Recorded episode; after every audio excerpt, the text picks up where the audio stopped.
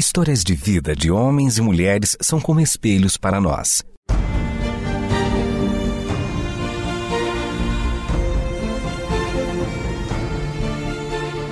Convidamos você para entrar nas páginas do livro que conta a história do Deus que entrou em nossas histórias.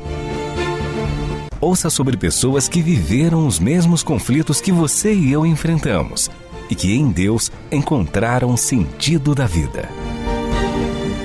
A partir de agora, você está diante do Espelho na Janela. A narrativa a seguir é baseada em personagens e histórias bíblicas, mas com complementos ficcionais. Ouçam a palavra do Eterno, porque o Eterno tem uma acusação contra vocês que vivem nesta terra. A fidelidade e o amor desapareceram desta terra, como também o conhecimento de Deus. Só se vê falso juramento, mentira e assassinatos, roubo e mais roubo, adultério e mais adultério ultrapassam todos os limites, e o derramamento de sangue é constante. Por causa disso, a terra chora e todos os seus habitantes desfalecem. Os animais do campo, as aves do céu, os peixes do mar estão morrendo.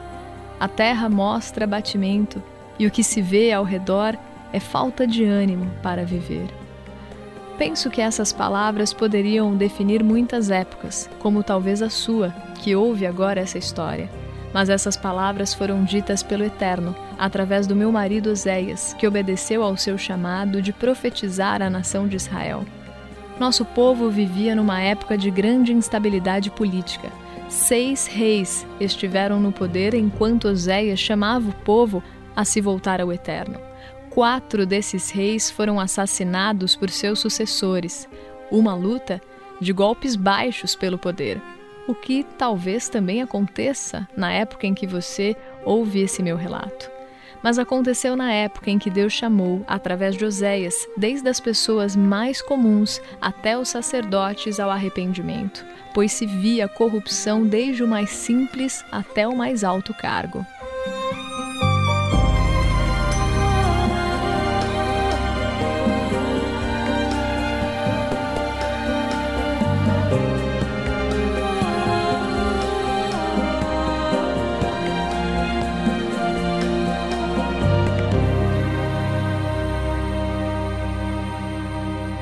Ocupava o poder enquanto Oséias começou a trazer a mensagem do Eterno ao povo era Jeroboão II, que estava em seus últimos anos de reinado. Naquele primeiro momento, eu não entendi, porque foi justamente nessa mesma época que Oséias foi me procurar para me propor uma aliança duradoura. Ele muito bem sabia que eu não me interessava por seu cuidado, não queria estabelecer uma relação íntima e pessoal de exclusividade mas aceitei sua proposta, pois de certa forma ela poderia me gerar algum benefício. Eu vi o meu marido constantemente decepcionado com os governantes, com os assassinatos que aconteciam e com as pessoas comuns que faziam pouco caso do eterno. Mas foi somente agora, ao final de minha vida, que eu também entendi que fiz pouco caso do amor de Oséias por mim. Naquela época, eu o via tarde da noite a chorar, indignado em ver como o povo trocava o Deus que tão amorosamente cuidou deles, os livrou da opressão egípcia, os acompanhou em todo o caminho, os sustentou com ternos cuidados, os alimentou para que não morressem. É como se quando eles tivessem chegado em Canaã e tornado-se agricultores, não podiam conceber que um Deus de pastores os pudesse ajudar a cuidar da terra eles passaram a se comportar como as outras nações que não conheciam o Eterno e que faziam sacrifícios a Baal, o deus cananeu, que era tido por eles como o ajudador da boa colheita e que mandava chuvas na hora em que pediam. Como se não fosse sempre o Eterno quem sustenta tudo e a todos, que estabeleceu as estações e que mantém a vida nesta terra, desde a mais delicada flor até o fôlego de vida que concede a cada um de nós. Mas hoje posso ver claramente que muitos queriam um Deus que lhes proporcionasse vantagens, ao invés de aceitarem o convite do Eterno para uma relação exclusiva e íntima, onde o seu amor leal quer nos livrar de uma vida egoísta que suplica por caprichos ou dominada por deuses falsos que nos escravizam e que cada vez exigem mais de nós. O Eterno é zeloso por nós, pois Ele quer que nunca percamos a liberdade que com tanto amor conquistou em nosso lugar. O Eterno quer caminhar conosco e nos suprir com aquilo de que realmente necessitamos para sermos plenos.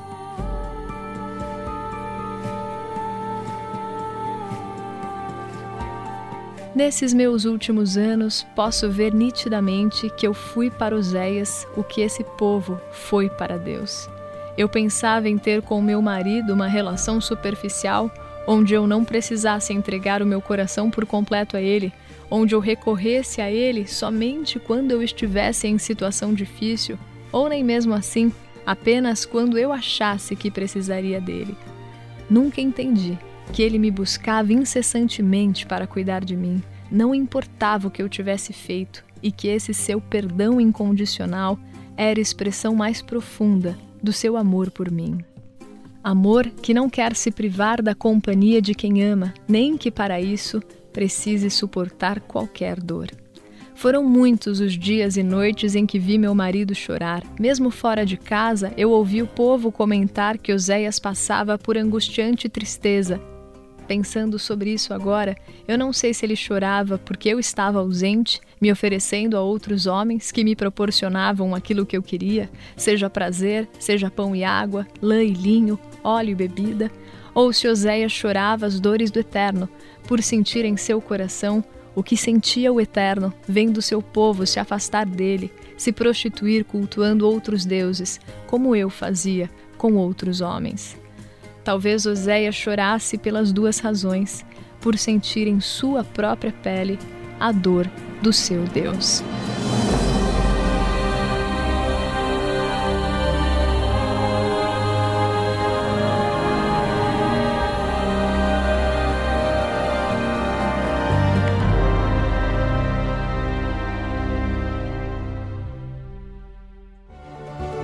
Espelho na janela.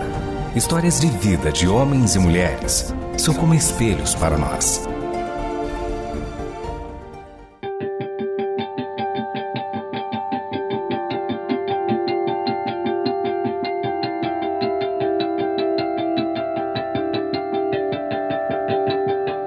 Faz pouco mais de três anos que Oséias faleceu, sendo que quase toda a sua vida, cerca de 40 anos dela, foram dedicadas a proferir à nossa nação, Israel, o Reino do Norte, as palavras que o Eterno lhe dizia. Não é fácil para mim lhe contar essa história. É ter que assumir a dureza do meu coração, reconhecer que a minha inconstância, a minha infidelidade, a minha falta de confiança em seu amor trouxeram a ele terríveis dores. Talvez você entenda o que eu quero dizer, pois o que o meu marido sofreu é o que o Eterno sofre por nós quando abandonamos o lar, quando não fazemos a mínima ideia do tamanho do amor que ele tem por nós e o trocamos por outros deuses, sejam feitos por nossas mãos ou aqueles que entronizamos em nosso coração no lugar que deveria ser do Eterno. Como você pode ter notado, tantas coisas que eu não entendia enquanto Oséias estava vivo, tenho passado a compreender nesses meus últimos anos de vida.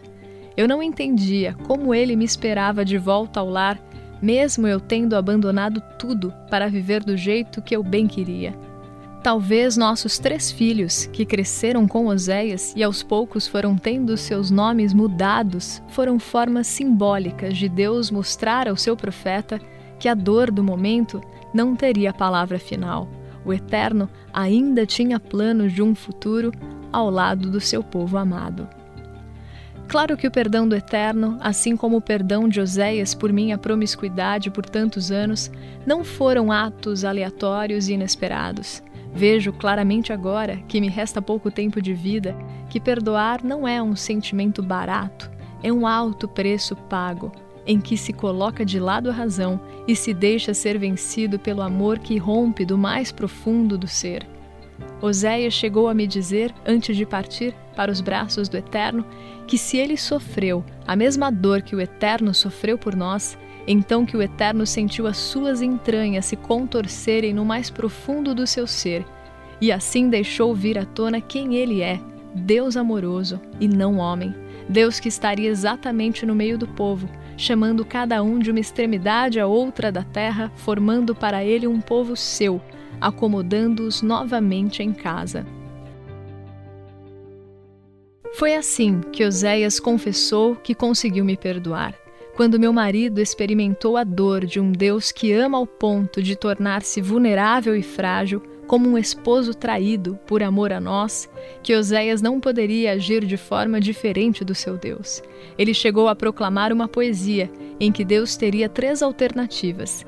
Seriam elas: criar todos os empecilhos para que a esposa infiel não fosse embora com seus amantes, ou castigar a infiel diante de todos, expô-la à vergonha pública e ao rigor de uma punição severa e a última opção seria propor um novo começo, por puro amor, chamá-la de volta, amá-la como da primeira vez, dar um novo presente de núpcias e restaurar a intimidade como um novo matrimônio.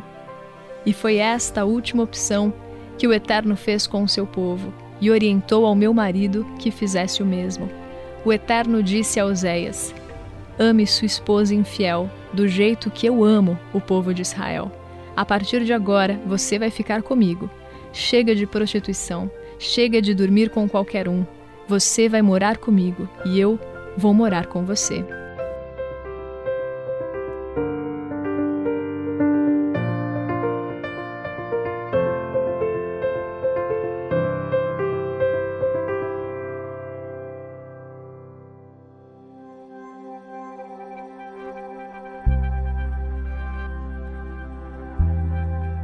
Nesses últimos tempos que me resta nesta terra, confesso que talvez seja mais difícil aceitar um amor que sabemos não merecermos do que continuar fugindo dele e não assumirmos compromisso com um amor tão profundo, revelador e transformador. Amor que chega antes do arrependimento. Como Oséias me chamou para voltar para casa antes mesmo que eu entendesse que tipo de dor ele sofria por mim e tudo que ele suportou por amor. Esse amor que ele aprendeu com o Eterno é um amor que não pressupõe o arrependimento prévio antes de recebê-lo, mas é um amor tão avassalador do nosso Deus que buscaremos não mais repetirmos os mesmos erros, não por medo das consequências, mas porque é um amor que nos impele à mudança, a agradar por amor àquele que nos amou primeiro. Um amor que desestabiliza todos os nossos esquemas de causa e efeito, ou de obter algo de Deus por agirmos de maneira correta, ou ainda de prosseguirmos com os nossos erros, porque no final seu infinito amor redundará em perdão. Pensar assim é não entender esse amor. A minha dor hoje não é só pelo que eu fiz Oséias passar, mas porque eu demorei tanto para conhecer esse Deus traído e mesmo assim apaixonado por nós, a quem meu marido entregou sua vida. Como Oséias proferiu, nós perecemos por falta de conhecimento de Deus e oferecemos a Ele holocaustos ao invés de lhe render nossos corações e lhe oferecer atos de misericórdia, atos que só brotarão em nosso coração se nele habitar o Eterno. Mas no pouco tempo que ainda me resta, quero seguir as palavras que o meu esposo proferiu, um conselho vindo do próprio Deus. Conheçamos o Eterno, esforcemo-nos por conhecê-lo tão certo como nasce o sol, ele aparecerá. Virá para nós como as chuvas de inverno, como as chuvas de primavera que regam a terra.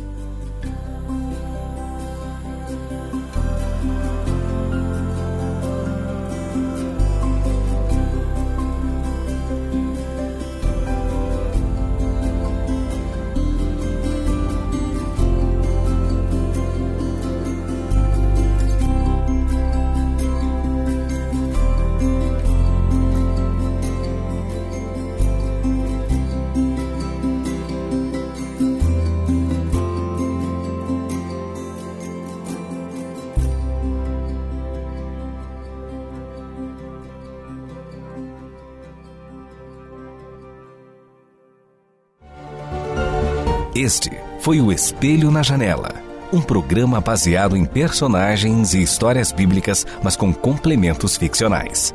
Escrito e produzido por Renata Borjato e Israel Mazacorati. Realização Transmundial.